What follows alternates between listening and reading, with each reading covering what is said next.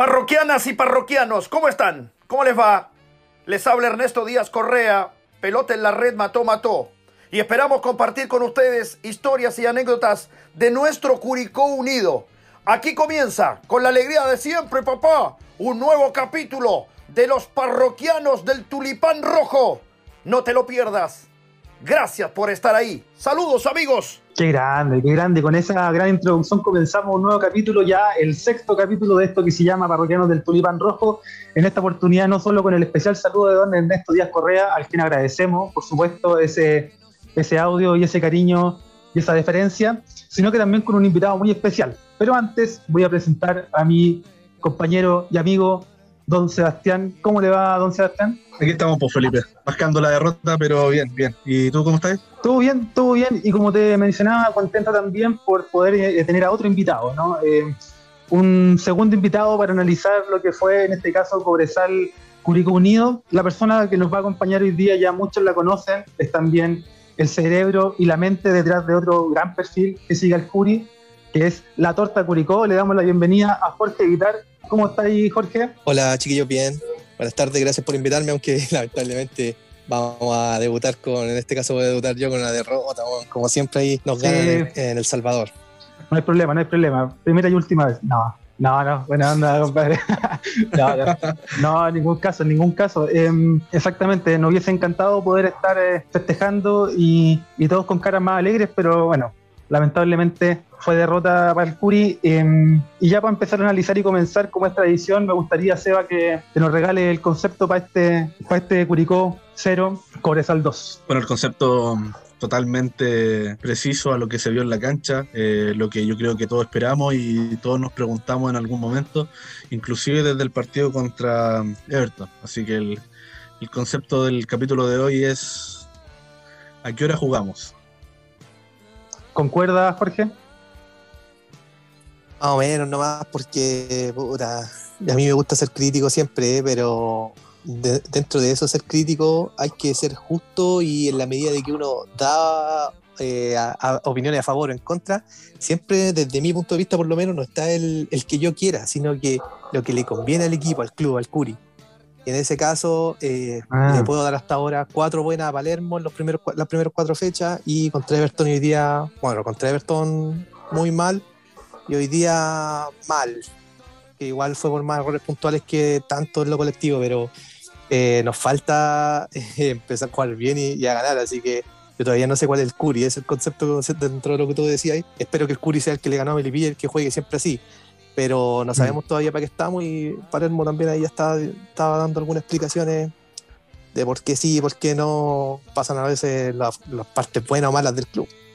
Exactamente, exactamente, y con algunos matices. Eh, yo también concuerdo con el concepto de, Sebastián, porque en definitiva, hasta el día de hoy, ya en seis fechas no hemos podido consolidar una idea, una idea clara. Eh, a eso se le van a sumar muchos aspectos que podemos aquí analizar y que me imagino que vamos a conversar en algún minuto.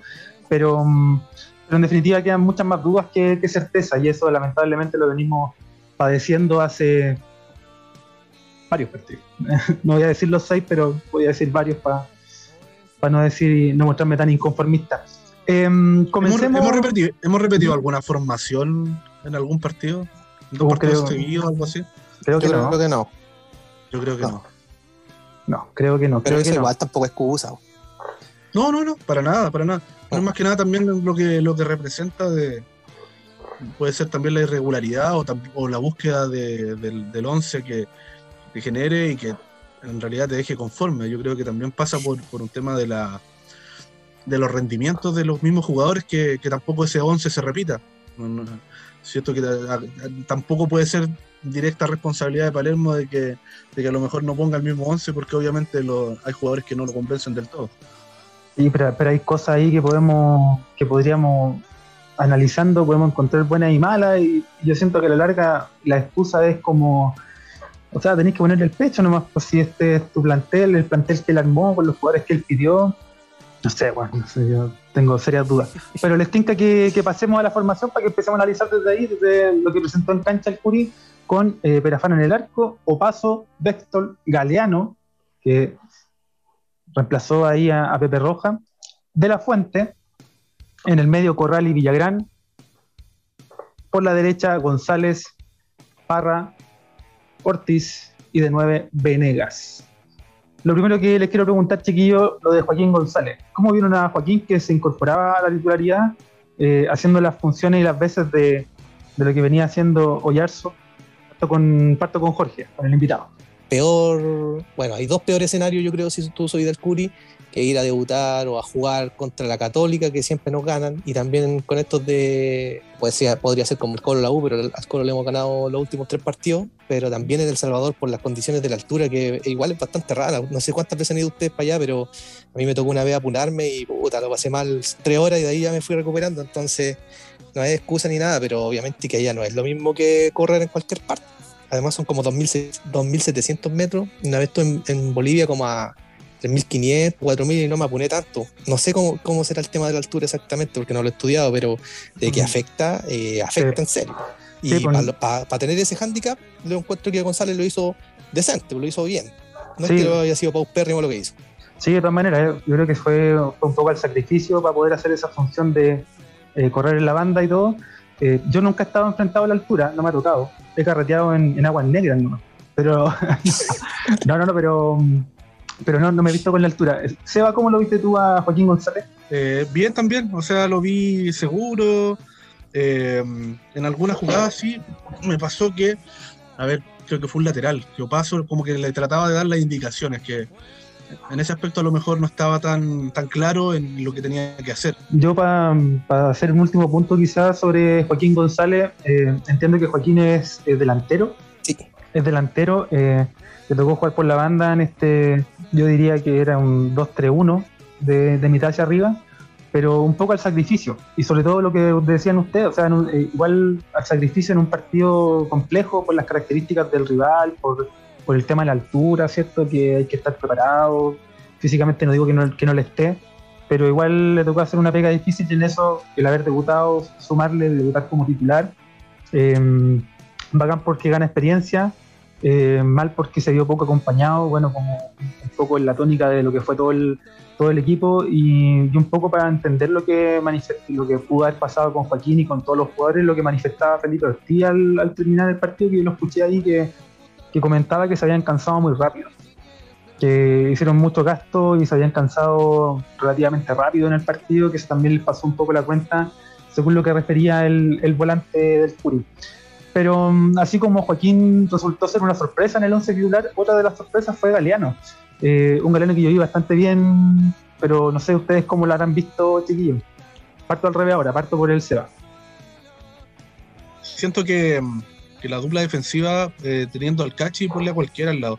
Me gusta, mm, me gusta cuando juega con Galeano, me gusta cuando juega el Pepe Rojas, ¿cachai? No, eh, sí, Pepe te puede entregar ciertas cosas en, en cuanto al anticipo, que, que maneja muy bien los tiempos, pero no sé cuál habrá, habrá sido la apuesta de poner a Galeano y no, no a Rojas, pero siento que no pasó por ahí a lo mejor la, la derrota del día de hoy. Eh, fueron, fueron otros factores y, y siento de, de momento que no, no condiciona el resultado el, el defensa que ha estado, así que lo vi bien. eh, ¿Habrá sido, por lo. ¿Habrá sido por lo físico, crees tú? ¿El resultado? No, no, por el cambio de Ah. Galeano por Pepe. Sí, puede ser, puede ser, porque siento que a lo mejor puede, pudo ser por un tema de velocidad. El, el hecho de que Cobresal te iba, a- te iba a poner a, a jugadores rápidos arriba y, y creo que por ahí pasaba un poco el cambio. Claro, sí, porque es por ese lado iba Reinero, que, que allá en, en la altura Reinero parece Mbappé. ¿Cómo lo viste tú, que Jorge? no, a, a mí me parece que Galeano es bueno, pero es muy lento. Y si lo, de- si lo puso Palermo, yo creo que es porque viene del Aucas, cosa que pasó hace bastantes meses ya, más o menos, no, no, menos de un año, sí. Pero lleva harto tiempo ya que se fue de allá y ahí tienen altura en, en el equipo ecuatoriano, entonces quizás por ahí intentó ponerlo a él, ya que sabemos de que el Cachi es el fijo siempre, si el Cachi es, es otra cosa, entonces siempre tiene que estar ahí es más rápido, salvo varias que en el segundo Sí. tiempo ya la, la defensa, eso es lo que me molestó más que nada en el partido, que quedó tirada unas cuatro o cinco veces. En una de esas Cachi llegó y la molestó ahí a, hoy ¿cómo se llama? El, Este hombre que celebra cuatro veces el gol. el, el, ¿Cómo se llama? El, Oh, eh, Salina, Salina, Oscar Salina. Salina, claro, Salina, no, Salina, Salina. y se maneja en la. Ese es su fuerte, pues, Salina. Y el Cachi llegó y lo molestó, alcanzó a pegarle Salinas, pero Afán ahí la tocó, pero el Cachi la sacó al final. Entonces, la, la defensa quedó varias veces tirada, saliendo ellos desde contragolpe en campo, en campo propio, entonces no hay offside. Y por eso también ahí varias veces quedó, y por eso también no hicieron el gol al minuto 97, porque el partido durará 100, 100 minutos, 93 minutos, 97 en este caso, pero hay que estar concentrado hasta el final. Así que ahí, pucha, eh, la defensa faltó harta coordinación, eh, también es por lo mismo, porque no estaban con el, con el Pepe Rojas probablemente, y Galeano también tenía que mostrar lo suyo, pero como te digo, eh, en general no se vio mal Galeano individualmente, el bloque defensivo es el que se vio mal. Claro, sí, sí, en ese sentido ahí eh, me parece que lo de Galeano, a mí, a mi parecer fue positivo, sobre todo porque era importante que agarrara minutos, en virtud de que eventualmente puede ser una alternativa. Yo sigo insistiendo que Pepe Roja y Cachi son la pareja de centrales de este equipo. Eh, que difícil, que porque Pepe Roja no ha perdido la titularidad, o sea, no ha tenido un mal partido, no ha tenido una, una seguidilla de malos partidos. Eh, a lo mejor un par de salidas complejas ahí por, por de piso, pero no más que eso. Entonces, me parece positivo que, haya jugado y que haya mm, y que haya rendido bien, encuentro yo. O sea, larga no hay, mucho que reprocharle. Eh, más el funcionamiento como sistema defensivo es lo que podemos eh, entender como algo más negativo, pero obviamente tal los nombres me parece que no tanto. Entiendo tu punto igual, es de que ya, vamos a los centrales. ¿Tenemos centrales? Sí, pues tenemos centrales. Porque siempre está jugando el Cachi bien, más el Pepe Rojas sí que le toca, y en este caso Galeano. Ya tenemos tres eh, titulares para una posición donde juegan dos, ya estamos bien. Pero ¿cómo vamos ahora a otras posiciones? Por lo que creo, Perafán, Perafán ya está bien. Sí, eh, pero, jugado, pero ya lo vimos, lo vimos varias fechas el año pasado. Ahora el tema va en las otras posiciones, ir degranando el choclo ahí, como decimos en el campo, y los curicanos. Bueno, yo soy de ciudad, pero vamos, vamos viendo quiénes son los titulares, quiénes son los bancas y quiénes están para ir cambiando y, teniendo otras posibilidades, porque hay jugadores que juegan siempre y no están dando la talla. En este caso, pucha, Gerson Opaso, yo lo veo que fue bastante bajo dentro de la línea defensiva y Ronald de la Fuente que le ganaron varias espaldas y todo, pero por lo menos sí se sumó al mm. ataque y se sumó bien, llegó harto arriba. Entonces vamos viendo ahí como quiénes son pues, de hecho, por puesto los que deben estar y los que tienen que ir ya rotando.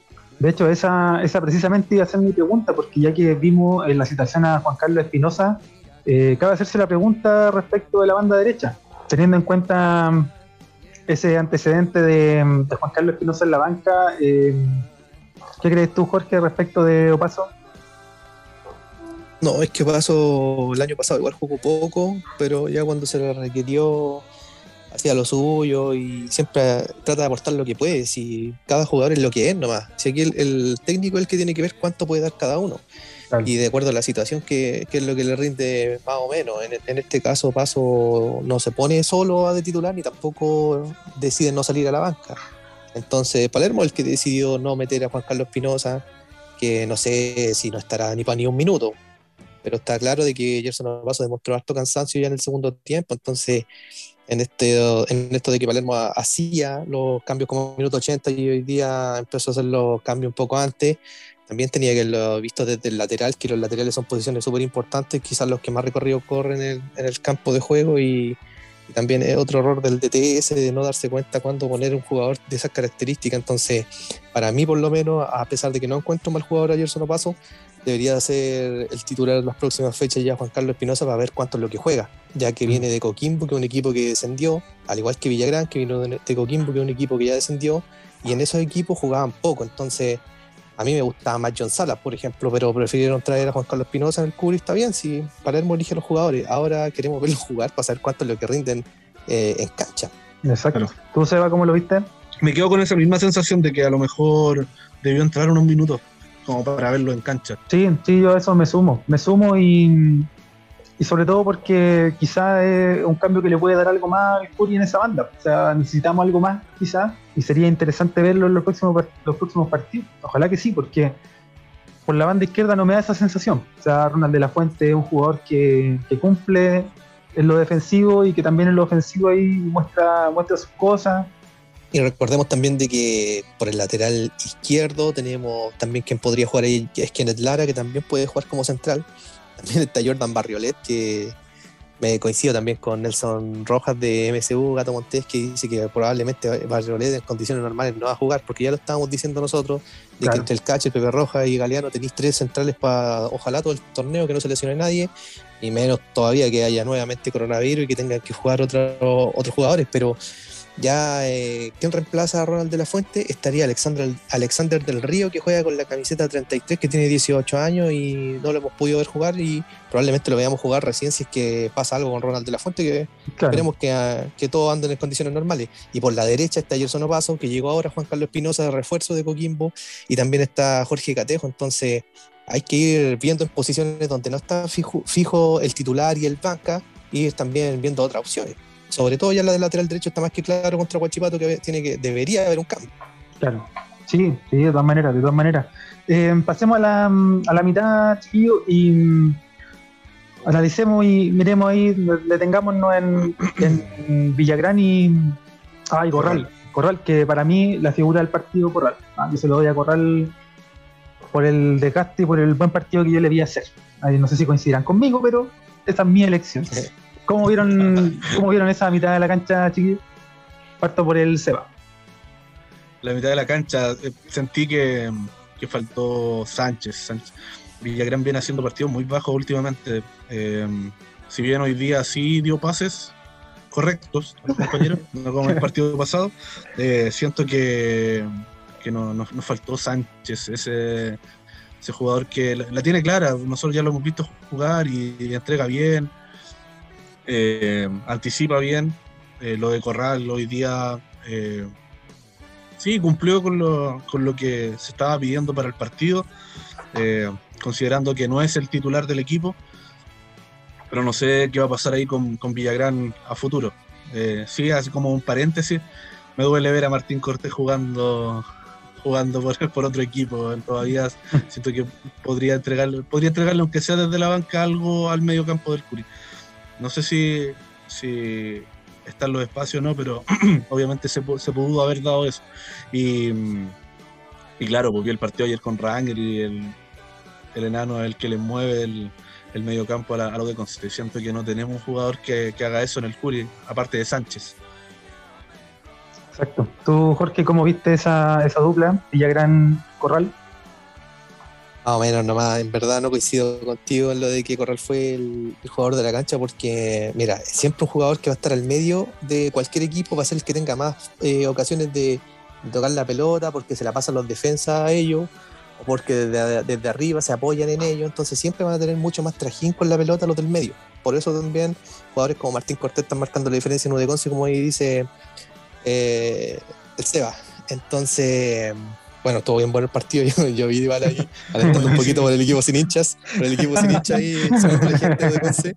Esperemos que nosotros, bueno. no- oye, más allá de todo hueveo, eh, lo que yo no quiero, por ejemplo, pues, voy a adelantar con predicciones, no quiero que, que bajemos. Por mí, ya por último, podemos dar la cacha, podríamos decir este año, andemos más o menos mal y todo, pero bajan tres. Prefiero estar anterior, a- anterior al antepenúltimo y quedar, no sé, 13. Pero la, la idea igual es no bajar. Pero si vamos a estar en esa de no bajar, por lo, lo menos hay que ganar los clásicos. Entonces ahí, bueno, vamos a llegar de ahí a, quizá al final del programa a hablar de ese punto. Pero en el medio campo yo tengo, según lo que vi el año pasado y este año y que se mantienen los jugadores, para mí el medio debería ser con Sánchez y con Ormazábal. Porque creo que Ormazábal es un cabro de casa, el Matías Ormazábal. Tiene la camiseta 21, tiene 22 años, ya no cumple minutaje, pero el año pasado, las pocas veces que le tocó jugar, por ejemplo, cuando jugó contra Cobresal, lo hizo mal, pero porque también es un partido donde también tenemos que pensar como argentinos, ¿cierto? Como el Arcamón, como, como Palermo, los argentinos son bastante vivo- vivos, entonces en partidos como estos es fácil de que tú pongas a alguien y lo haga mal y puta, le hizo oportunidad y no, no la aprovechó. Por eso Claro. yo no creo que Ortiz ni, ni González lo hayan hecho mal. Y por algo también quizás dejó a Coniglio en la banca, porque ahora todos van a decir Coniglio tiene estar arriba con Venega, ¿ya? Hay que pensar igual un poquito más allá y no tan inocentemente y todo el tema, porque si, si Palermo trajo a Sánchez y Coniglio, eh, son titulares fijos para él. Entonces también estas son formas de darle oportunidad a los jugadores y el jugador también ve lo que hace con esa oportunidad. Yo veo que está muy difícil que le den oportunidad a Matías Ormazábal al medio, pero para mí Sánchez con Ormazábal deberían ser los jugadores, ya que el año pasado le hizo con la Wander, a la Unión y fue el jugador más destacado en esos dos partidos. Entonces, ese cabrón tiene potencial, pero como es de casa, como es de los que están ahí, eh, nadie le, no tiene prensa, ni siquiera de los medios que son los que cubren el Curi. Entonces, eso es malo porque yo veo cómo juega Villagrán del año pasado y en Coquimbo no hizo mayor aporte. Yo no encuentro realmente un jugador del montón. Diego Ursidua no le han dado muchas posibilidades, pero tampoco ha podido destacar más allá. Eh, Corral para mí también desde el montón y, y está para banca nomás. Eh, los jugadores de ese tipo de corte. Y también el Troyer Coleiva, que es la otra opción, ya mencionando a todos los de corte con él, eh, y intrascendente igual total. Entonces, de lo que yo estoy viendo, evaluando la última fecha del año pasado y lo de ahora, Adrián Sánchez, que para mí es fijo, si es que sigue jugando como fue ante Milipilla y los otros partidos que también lo hizo bien. La expulsión tampoco fue tan clara. Para mí, con Adrián Sánchez y Ormazábal en el medio, el Curi andaría bien, dentro de lo que tiene, obviamente. Sí, pues ya eso hay que. Mm, también hay que considerar que Ormazábal hasta ahora, eh, los partidos que le tocó jugar en circunstancias de que estuvo prácticamente echando una mano y parchando, porque le tocó ser central, porque en otro momento le tocó ser lateral, y aún así mostró, mostró, mostró habilidad, mostró eh, buenas características. Y mira, no, lo tenía, no lo tenía así como lo comentáis, Jorge, y ah, puede ser una, una muy buena alternativa en ese medio campo, porque como bien decía el Seba, y también coincido, eh, ya tres partidos bajos de, de Villagrán, eh, sin poder encontrarse, sin poder eh, pases seguidos ahí efectivos, generando juego, que es para lo que está ahí en ese, en ese lugar de la cancha. Y, y también me deja más, más dudas que, certeza lo de Villagrán, que es una buena posibilidad darle la oportunidad a otro jugador. Me encantó ver a Ursúa, yo es un jugador que me encanta lo que lo he visto em, y siento que puede aportar mucho, pero sí me parece que hay que hacer un cambio ahí porque entendemos que Sánchez por lo que ha hecho va bien, eh, el tema es cambiarle la compañía quizá. Totalmente de acuerdo. Sí, eh, Sánchez fijo y vamos a ver quién, quién acompaña. Es como en defensa, que tenemos fijo al Cachi y, vamos rotando el acompañante. Claro, y esa tarea de Palermo, porque él los ve todos los días, él es el que decide, obviamente, nosotros solo estamos comentando como, como hincha, pero si él ve todos los días, supongo que él dirá que Ormazábal no está, pero también tenemos que entender y ver la realidad del fútbol, que aquí no solo uno, uno juega lo que, lo que juega, sino que también quiénes son los representantes de estos jugadores que han llegado al Curi, eh, que la mayoría son de AIM, algunos de Felicevich, entonces también eso va pesando. Yo igual entiendo de que Palermo no ha demostrado nada todavía como, como director técnico en ninguna parte de las, que, de las que ha estado en la Unión, si le fue bien, donde estaba recién empezando, pero ha ido en una, en una picada en su, en su rendimiento en los diferentes clubes donde ha estado, así que yo creo que él tiene que ver por él, porque si le llega mm. mal el Curicó, después más difícil va a ser para Palermo tomar club en otro lado. Entonces, como ya decían algunas personas por ahí, es de eh, los mexicanos, eh, algunos jugadores eh, o, de director técnico en algunos clubes. Si no, si no se llevan a la mejor gente a sus clubes y la llevan para otro lado es porque tiene que quizá madurar o agarrar más rodaje para, para llevárselo. En este caso yo creo que a Palermo le falta harto por demostrar y está, pucha, lamentablemente en estas seis fechas está mal todavía.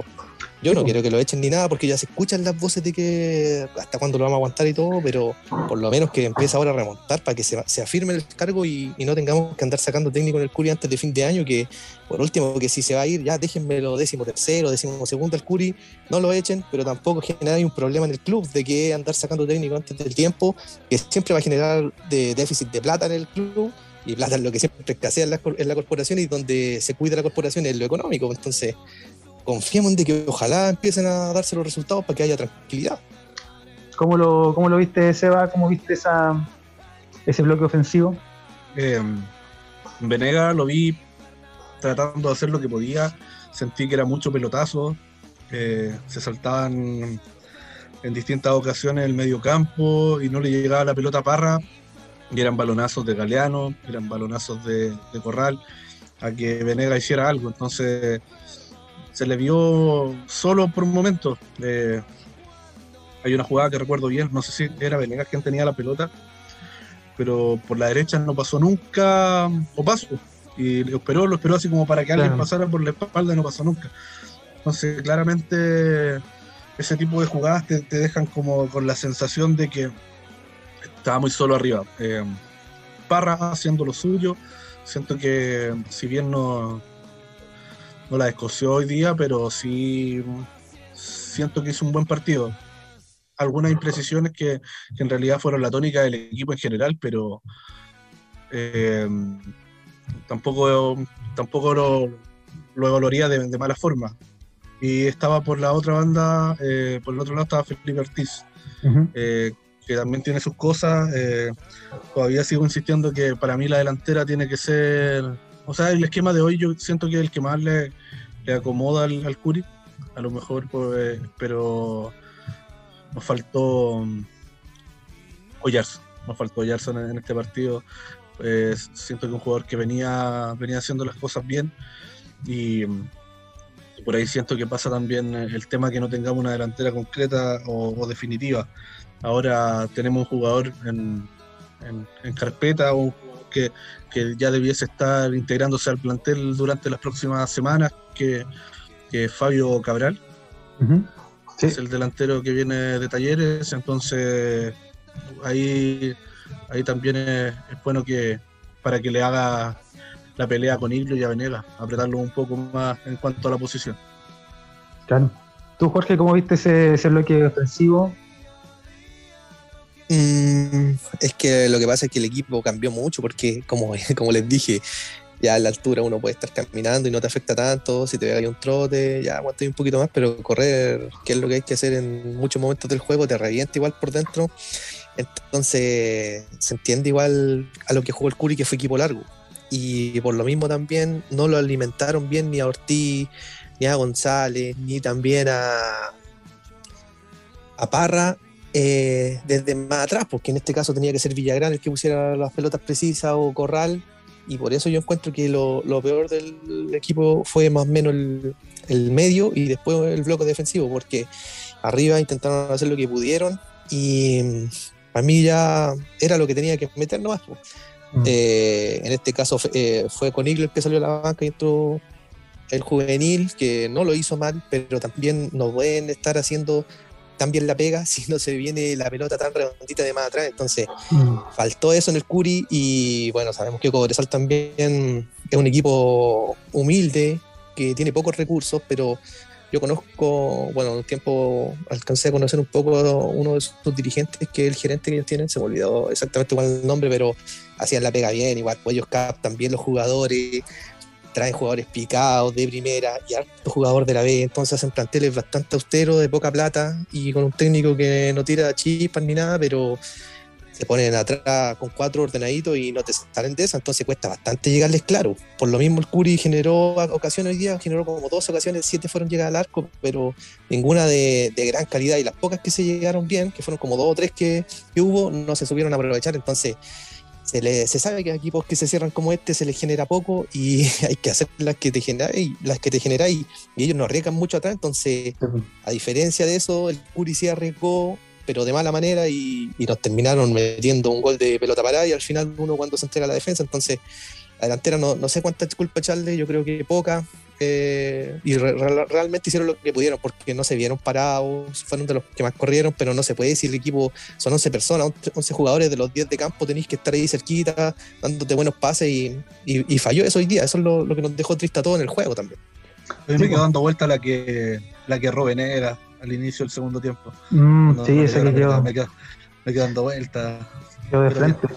Pero, mm, pero sí, o sea, sumado a lo que ustedes comentan ahí, podemos, podemos empezar a preguntarnos qué, qué está haciendo Curicó, o sea, qué es lo que, cuáles son los circuitos, cuáles son los cuáles son las ideas de juego, porque por más que veamos el tema de la altura, que es complejo, el tema de la cancha, eh, Cobresal nosotros todos más o menos entendemos a qué es lo que juega.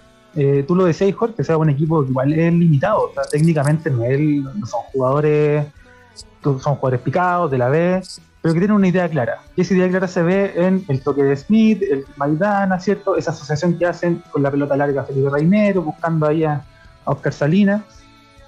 Y les funciona porque eso es lo que hacen y lo saben hacer bien. El tema es que ahí me pregunto entonces, ¿qué es lo que hace el Curi? ¿Qué es lo que se supone que hace bien? ¿Cuáles son esos circuitos, cachai? Porque nosotros estamos abajo. Abajo de nosotros está Wanders, por ejemplo. Y si yo te digo, así como estamos nosotros de aquí, de aquí en adelante, de cara a lo que se viene, no, no- no me siento muy optimista, pero veo lo que hace Wanders, que tiene claro a qué juega, que sabe hacer las asocia- asociaciones, que tiene un equipo con un promedio de edad de 14 años, pero aún así tú sabés que van a jugar a asociarse por las bandas, ¿cachai? Aprovechar esos jugadores de experiencia como Medel, con la pegada que tienen, etcétera, Uvilla por otro lado. Em, y uno ya por lo menos ahí puede descansar siendo hincha de Wander en que, pucha, este equipo puede repuntar porque tiene armas. El tema es que cuáles son las armas de Curicó. ¿Dónde está lo de Curicó? ¿Dónde está ese, ese circuito, esa jugada? ¿Qué es lo que ha dejado Palermo? ¿Ha logrado imprimir ese un estilo de juego que yo por lo menos no lo veo y eso y es parte de la discusión que ya se está planteando por parte de los hinchas desde las seis fechas que tenemos, más todo lo que vimos desde su llegada. Fue más comentario Pucha, yo creo que. que pregunta. pero- No, no, sí, sí, te entiendo, te entiendo. Es que hay hinchas y hinchas también, pues algunos tenemos, algunos tienen poca paciencia, otros tienen más paciencia. sí. Ahí a veces hay, hay días y días de los hinchas que algunos, no sé, pues desde el principio están pidiendo que lo echen eh, a Palermo, pero pongámonos en la situación ya en serio. Alguien que quiera que eche a Palermo, ¿ha pensado un poquito más allá? Yo, por ejemplo, a mí nunca me ha gustado Palermo ni desde cuando llegó, pero obviamente que lo voy a apoyar porque ya está. Pero más allá de eso, igual tiene cosas buenas el hombre. Por ejemplo, ahora no sacáis nada, según yo, eh, que no me gusta Palermo, pero yo quiero que Palermo termine el año. Y como ya lo dije, aunque quedemos décimo tercero, porque con eso no bajáis. Pero, pero por Eh, ejemplo, pero que Jorge, está para mucho más.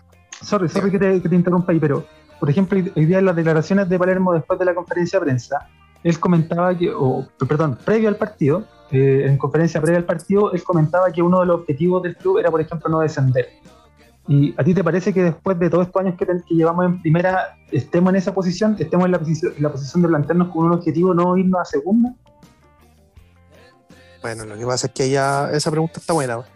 Ese es, otro tema. Ya el Curi lleva como 5 años, 17, 18, 19, 20, 21. 5 años estamos en primera. Ya eso es meritorio igual para esta dirigencia y todo, pero también tenemos que ponernos en el plano de que son 17 equipos este año. eh, todos tienen diferentes presupuestos. Sabemos que algunos obviamente declaran mucho menos plata que otros, pero no sé en qué posición estamos ce- certeramente en cuanto a inversión, pero sé que no estamos de lo último.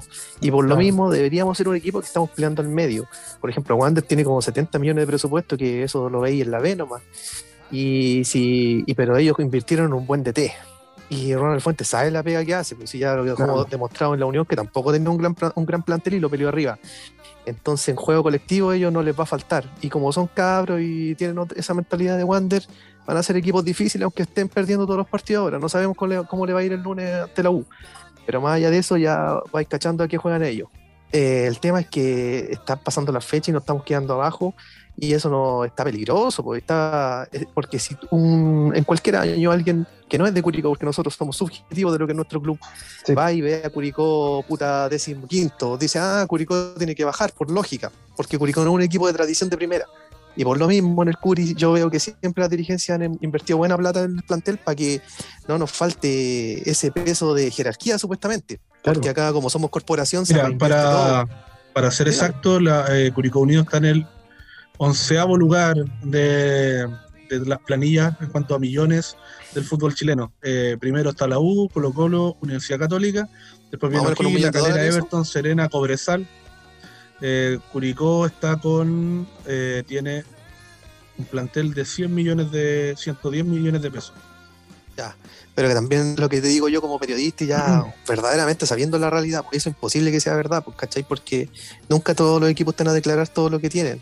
Sí, Eh, no, no, pues, significa eso sí, los contratos falsos ni nada, pero, sino que mm, más pero- o menos no sabemos bien. Pero es lo que está declarado. Sí, Sí, pero sí, lo que está incluso, más allá de lo que está declarado y lo que administrativamente pueda funcionar o no, o sea, nosotros no- estamos más para ver que en la cancha qué es lo que se está reflejando. O sea, cuando Sí. Palermo juega con Everton y previo a eso está contra Católica, uno de los más destacados, Byron Oyarzo. Juega contra Antofagasta en los mejores 20 minutos del Curi de inicio de un partido. ¿Quién fue la de figura? Byron Oyarzo. Y contra Everton, minuto 90, lo hace entrar. Entonces, eso, sumado al, poco juego que ha aportado Villagrán en estas últimas tres fechas, eh, claro, estas últimas tres fechas ha saltado, eh, con los circuitos que no se han podido generar y todo, bueno, yo creo que es válida la pregunta respecto de Palermo. Seba, ¿cómo lo veis tú?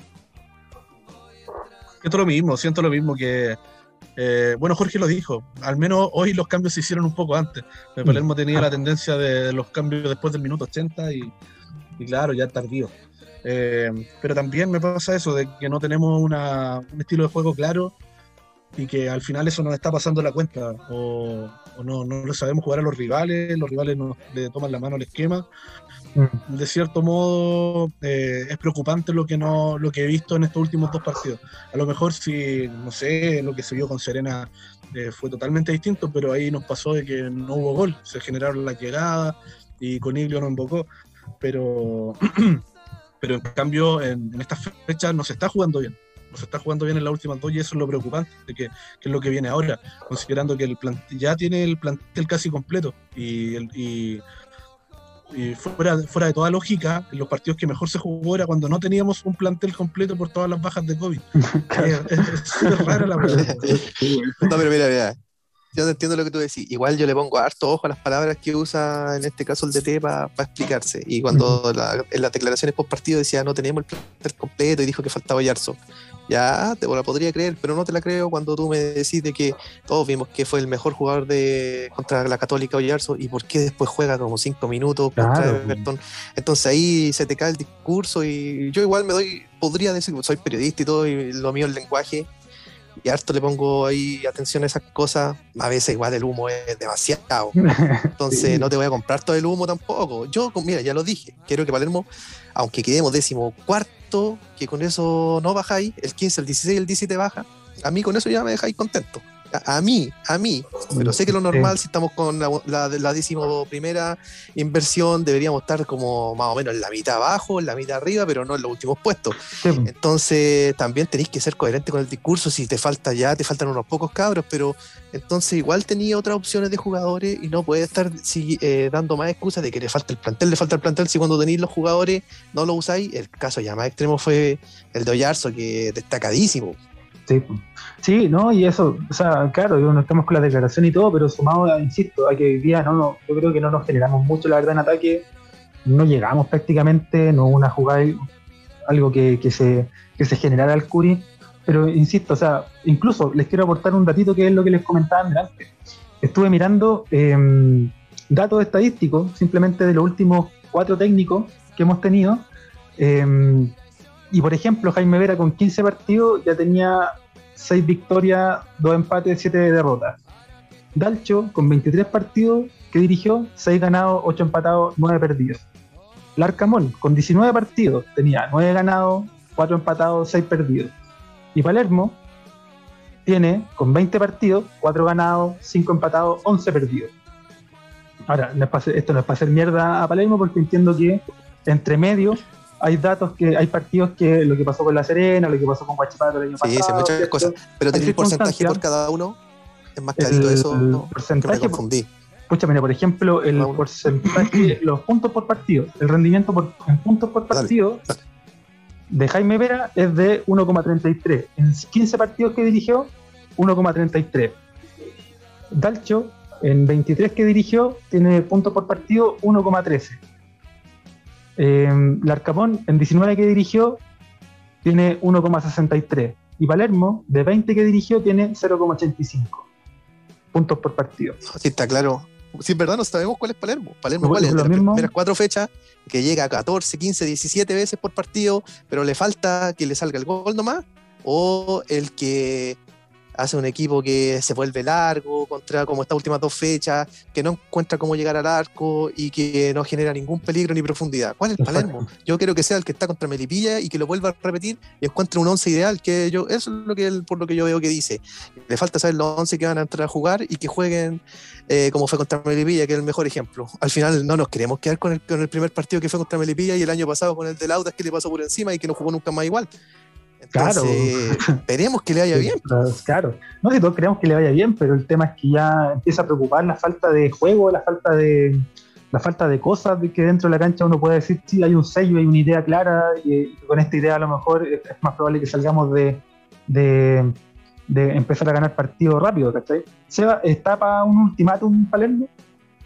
Eh, um, Uh, Contra ¿cómo Ñublense, yo creo. ¿Sí? Sí, sí. Yo creo que ese partido juega harto en, en- en la hinchada. Entonces siento que ya puede, puede perder contra Huachipato la próxima fecha. Pero va a depender también de cómo se pierda. Ojo Sí. con eso. Si perdemos como jugamos hoy día, yo tenlo por seguro que no sé si lo aguantan un poco más, pero va a ser clave también el partido contra Ñublense. No, en ningún caso yo creo que da para ultimátum, pero sí estamos todos preocupados porque Guachipato ya, lo bueno que ya vimos el partido acá y no le hicieron gran partido a O'Higgins de local, perdieron 1-0 contra O'Higgins, un penal medio raro y todo, pero ya no importa. Eh, Guachipato es Guachipato nomás, pues sí sabemos que tiene buena cantera, que siempre hace cosas, pero siempre ha estado en la intrascendencia de estar al medio nomás, pues. Siempre Podríamos ir como nosotros, sin subir, bueno. podríamos ir como nosotros sin subir ni bajar.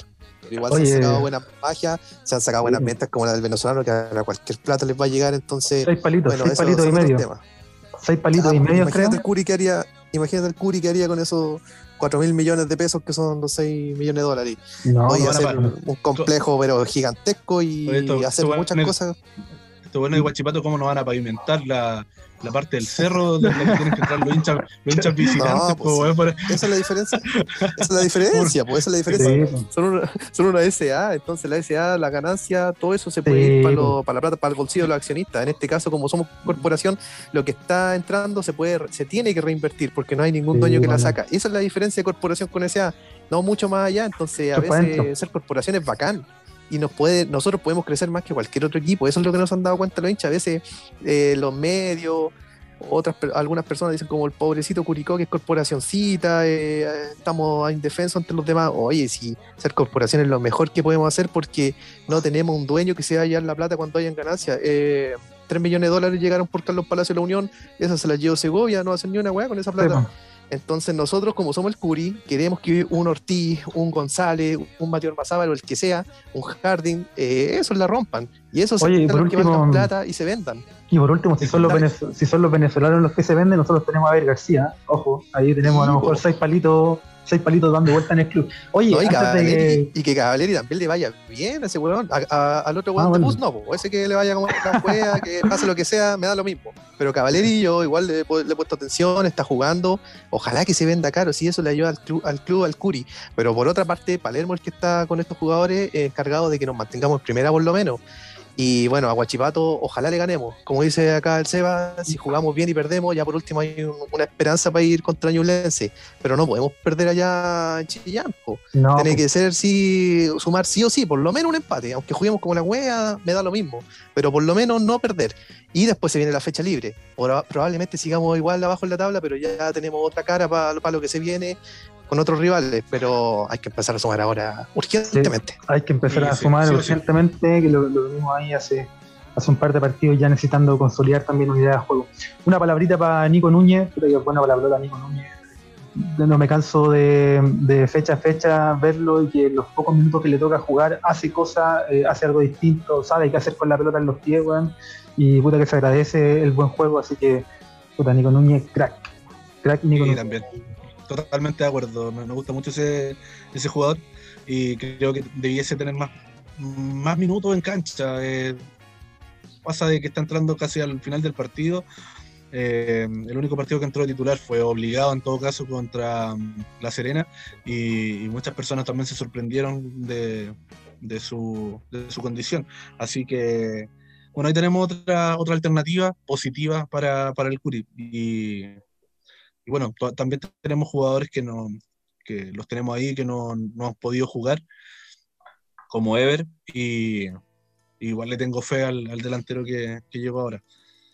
Ah, Yo creo que, yo creo que hay harto, ujú. a Cabral, yo creo que hay harto plantel, chiquillos, si hay que tener Sí, confianza y todo, sí. aquí que más le falta demostrar es a Palermo nomás, pero tenemos que entender también que él depende de demostrar en Curicó para que siga, para que alguien lo pesque en Argentina, porque a Boca no va a llegar nunca, ni aunque con Curicó, si con Curicó sale campeón, lo van a pescar en Boca, si con Curicó clasifica una copa, ahí lo van a pescar algún equipo de primera, probablemente de Argentina y todo, pero él tiene que demostrar si yo soy uno de los que más le trato de tener fe, sé que un, un DT que le faltan muchas cosas, pero con lo que hizo en las primeras cuatro fechas a mí me deja tranquilo que si logra perfeccionar y llegar a eso y logra meter a los 11 ideales a la cancha, por ejemplo, te doy mi 11 ideal, Perafán, eh, un lateral derecho que no sé quién puede ser ahí, que debería ser Espinosa. Ojalá que sea bueno el cabro, si por eso lo trajeron. Eh, también el Cachi, el Pepe Roja, el de la Fuente, esa defensa. Al medio con Ormazábal y Sánchez, y también ahí con Ortizma, el Parra, y arriba yo le sigo teniendo fe a Coniglio con Venega. Ese sería mi once ideal, pero tenemos que esperar ahí el DT que decide y, lo que viene.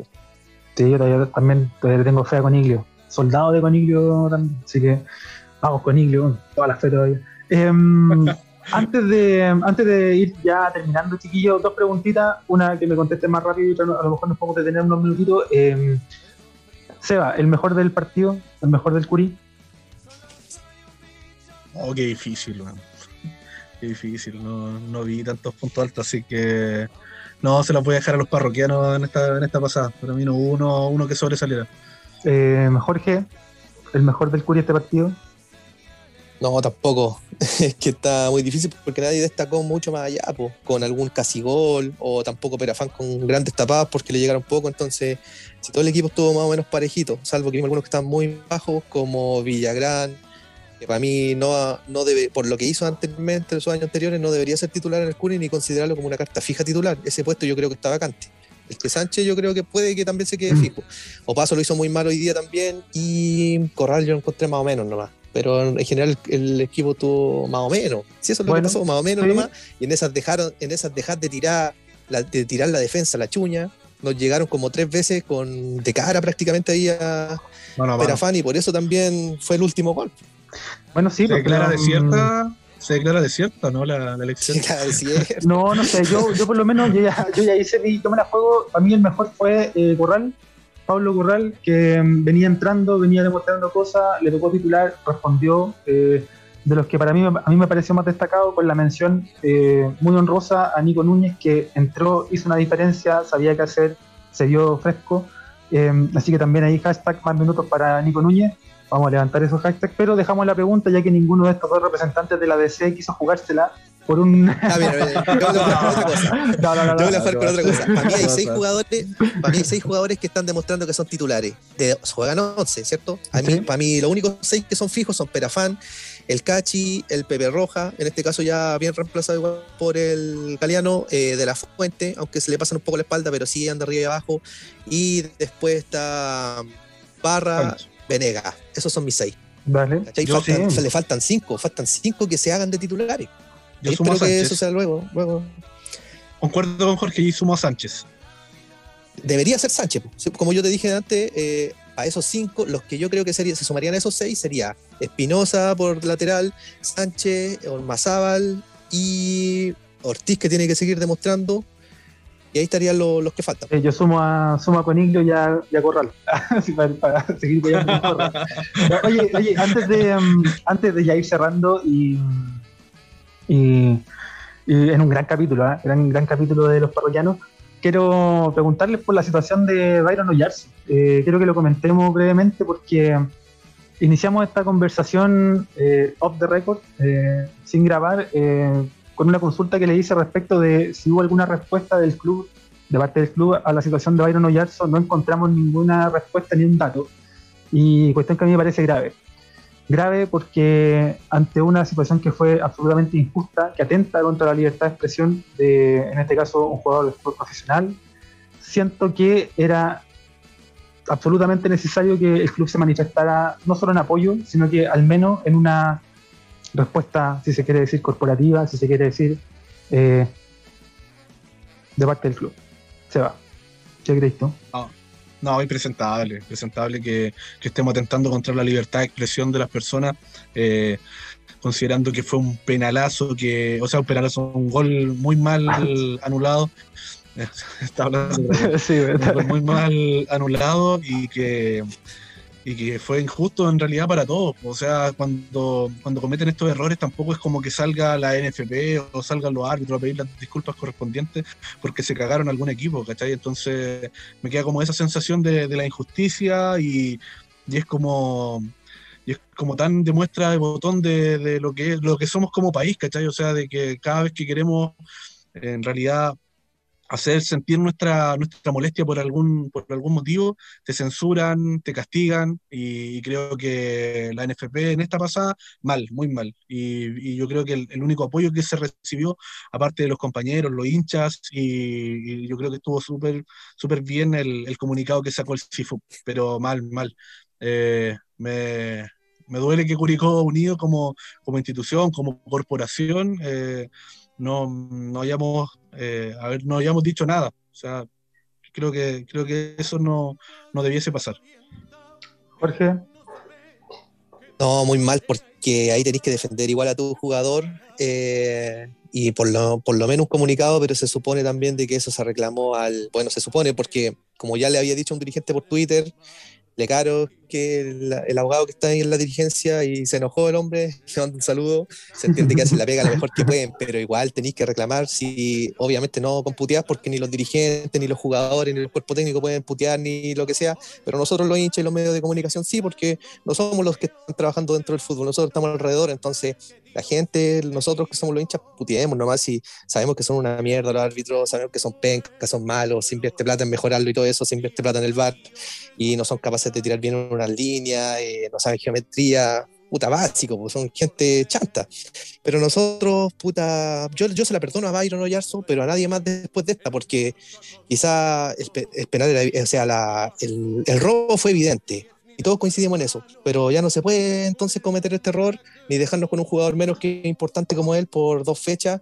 Los demás ya están avisados, no debería volver a repetirse, pero creo que también mm. ahí el Cachi tenía que haber haberle dicho al jugador que tenía que haber pedido disculpas públicas, algo así, y ahí no, le levantaban el castigo. Y parece que esa información, bueno, esa información que me tiró ahí un amigo que sabe algo de la NFP también, y que esa información no le, no, no, o sea, no es que esa información, no se hizo esa acción de haber dicho como Club Boy Byron, si todos sabemos que nos robaron, ya, pero bueno, hay que hacer una, un video o una carta y la vaya a firmar y todo, para que nos saquemos este cacho de estos buenos chantos del Tribunal de Disciplina que sabemos por, por eh, el, el, TT de, de Milipilla, eh, ya lo dijo, de que tenía unos amigos en el Tribunal de Disciplina y arreglan la weá, sabemos de que no sanciona la calera, eh, que suplanta identidad, sabemos que hay arreglos de partidos que no denunció la red y no, y no no ha pasado nada. Entonces, la NFP obviamente es cagona y es turbia, entonces va a tener que eh, cumplir estas reglas chicas, estos castigos chicos como abollarse, pero no las cosas que importan, que son otras y que todos saben y, y ahí no pasa nada. Entonces, como club a veces tenemos que también ser más vivos y reclamar lo que hay que reclamar y aunque sea mentira de que no pensamos que son ladrones los árbitros, mandar esa carta, eh, pedir disculpas y todo, para no tener un jugador fuera dos semanas, pero hay que hacer la pega, si no te castigan como pasa ahora. Era en dos líneas, iniciaremos una reclamación ante el Tribunal de Penalidades de la NFP, etcétera. Eh, eh, haremos un sumario sanitario, no sé, weón, dame algo, dame algo que como club respalde, apoye a un sentir popular, que es lo que sentimos todos nosotros, y después fundamentalmente al jugador que se ve afectado él lamentablemente. ¿Cachai? Y eso, al equipo. Eh, porque a Cabero no lo vimos castigado, a Gamboa, bueno, Gamboa anda con, COVID, creo que anda desaparecido, anda guardado, pero, mm, pero igual, o sea, ojo ahí, porque no, puede ser que no, que, no que, nos quedemos ahí en la nada con ese, con ese tema. Vamos cerrando ya em, en lo que ha sido un, gran capítulo, eh, un capítulo en el cual nos acompañó Jorge Vitar, la mente detrás de la torta Curicó. Eh, antes de, mm, de, irnos, a mí me gusta siempre preguntarle a nuestro invitado eh, el gol que más ha gritado Jorge del Curi. Puta, yo creo que cuando el Paraguay me dice el gol a Puerto Montt nomás, que, que, uh. significó mucho, porque subimos, ¿cachai? Y, y, lo pudimos ver en todo Chile, porque el anterior no se televisó cuando subimos de segunda a tercera, entonces, puta, ese día celebré harto. Eh, creo que ese ha sido mi gol más gritado. El gol iluminado de Riquelmo. Espectacular. claro. Gran gol. Gran gol. Oye, ¿sabes qué? Antes de que, de que terminemos, eh, yo igual he estado tanteando ahí cómo está la cosa y es fácil igual pedir la cabeza de Palermo. son malos los resultados, si estamos claros. Y todos hemos sido muy críticos con él. Pero recuerden que él trajo a estos jugadores, que se trajo a Sánchez de Boca, el cabro confió en Palermo y, viene para acá. Conillo también está en Huracán, ese weón llegó a costar como 2.250.000 dólares, o sea, malo no es, por algo llegó a valer esa plata. Esperemos que acá se recupere, llegó por Palermo. Muchos otros jugadores también le creen a Palermo, entonces si llegamos a hacer un cambio de técnico, que no sea ahora, que démosle más tiempo. Sabemos que no es, no es Bielsa, ni tampoco un genio que va a revolucionar el fútbol, pero tampoco es el peor porque no sabemos quién va a ser el reemplazo tampoco. Si empezamos a mirar un poquito más allá, ¿quién podría traer? Y hay pocos DT buenos que están libres, entonces yo me lo bancaría por lo menos, por lo menos, la primera rueda o que ya estemos derechamente cerca de Wander, porque Wander yo lo veo que está con cero puntos y va a ir mal igual una fecha más, pero si todavía estamos puta rajuñando el décimo cuarto lugar, me lo sigo bancando. Lo que sí no quiero es que perdamos los clásicos, así que por último ya mantenernos en primera, pero gánate eh, los dos clásicos o no perdáis allá y ganes Cúrico después contra Ñublense, pero eso sería un mensaje final, eh, no en, el modo termo que uno reclama a veces por todo, pero eso diría yo. Meta 2021, quedarse en primera, ganar los dos clásicos, listo, estamos. Sí, es triste, es triste, es pobre. dámelo, es triste, es pobre. Es triste, es pobre, pero, pero igual hay que ser consciente. Hay que ser consciente. Ah, como estamos jugando ahora, dámelo, yo te lo firmo donde quieras. Pero recién vamos a la fecha 6, pues, chiquillos, y por eso ponemos que en una de esas. Sí, Recuerden no, cómo se metió Cobresal a la Sudamericana. Cobresal a nosotros, nosotros tuvimos todo el año con la Arcamón arriba y cada vez un poquito más decreciendo, involucionando con Palermo y al final eh, Cobresal nos ganó el, ese cupo que pudo haber sido nuestro esperemos que también este torneo largo, eh, con menos de 30% desciende un equipo, con más del 55% prácticamente soy campeón, entonces esperemos que despegue luego nomás del club. Sí, no sé, yo, yo también, o sea, yo suscribo el hecho de que todos queremos que Scudi ande bien, todos queremos que el, equipo eh, salga de la posición en la que estamos, no solo por la posición, yo digo por el tema del juego, si el tema de la posición tenemos claro que, claro, en la sumatoria de puntos, las circunstancias del, campeonato, eh, quién sabe si despega cuando o no, si sigue estando ahí abajo, en el fondo, si Melipilla, eh, etcétera. O sea, ahí puede pasar cualquier cosa y, no sabemos y tal. Lo que nos interesa es que el Curi ande bien y que mejore la situación y todo lo demás. Con Palermo o sin Palermo da lo mismo. Yo creo que a esta altura lo que queremos es que Curicó encuentre una manera de jugar, que juegue mejor eh, pero sí me parece que, como ha sido preocupante que ya en 20 partidos no encontremos ideas claras, eh, encaminado hacia allá un tercio del campeonato, me parece que es chuta. Eh, yo me quedo con lo que ya discutimos con el SEBA y, acordamos que esto de dos fechas más, creo yo, y ya empezar a plantearnos seriamente si, si no será mejor eh, otro. Yo estoy con el balde todavía, lo siento. Seba, últimas palabras para ir cerrando. no, nada, agradecer a, Jorge la compañía, la buena onda. Se pasó muy rápido el capítulo de hoy. Sí, sí, genial siempre estar conversando con, personas que, viven la pasión que, uno tiene por Curicó Unido y que obviamente desde su mirada nos puede generar eh, otros comentarios diversos a lo que nosotros podemos pensar. Así que se agradece Jorge y, obviamente siempre bienvenido en, nuestra, en nuestra plataforma. Gracias por la invitación, chiquillo. Y no, si todo lo que se haga como hincha para otro hincha, eh, hay que valorarlo porque eso difícilmente yo creo que pasa en un Cobresal, en un Aude Conce, en un Guachipato que, no los pesca nadie, ni siquiera tienen club, eh, equipos de prensa como, eh, no sé, pues tenemos nosotros a MSU, a Frecuencia Deportiva, Glorioso Tablón y unos que otros por ahí también que ah, siguen siempre el equipo también. Y lo que ustedes, están haciendo, innovando con lo del podcast, es súper bueno. Cada vez yo creo que más curicanos los van escuchando y, todos podemos entretenernos en nuestras cosas que nos importan, como en este caso el Curi, que nadie lo hace por plata ni, ni por tener grandes auspiciadores, sino que también queremos opinar de, lo que nos importa, que es el Curi. Y eso tiene que reflejarse mucho más allá también en el club, porque la gente tenga un poquito de voz y voto y aparte de acompañar al equipo siempre que estamos marcando presencia en los curicanos.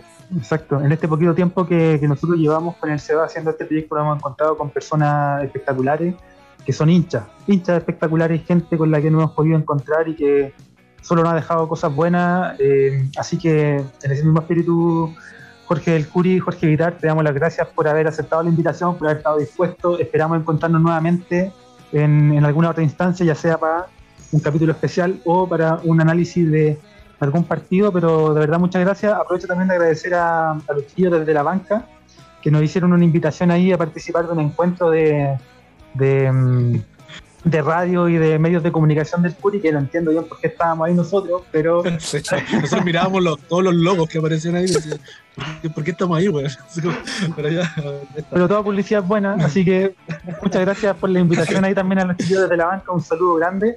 Eh, y nada, que estén todos muy bien, que tengan todos los curicanos y curicanas una buena semana, todos los parroquianos y parroquianas también, y nos vamos contentos de haber conversado con un nuevo parroquiano, que es Jorge del Curi. Muchas gracias y que estén bien. Chao, chao. chao. Chao, chao, y que ganemos las que vengan, porfa.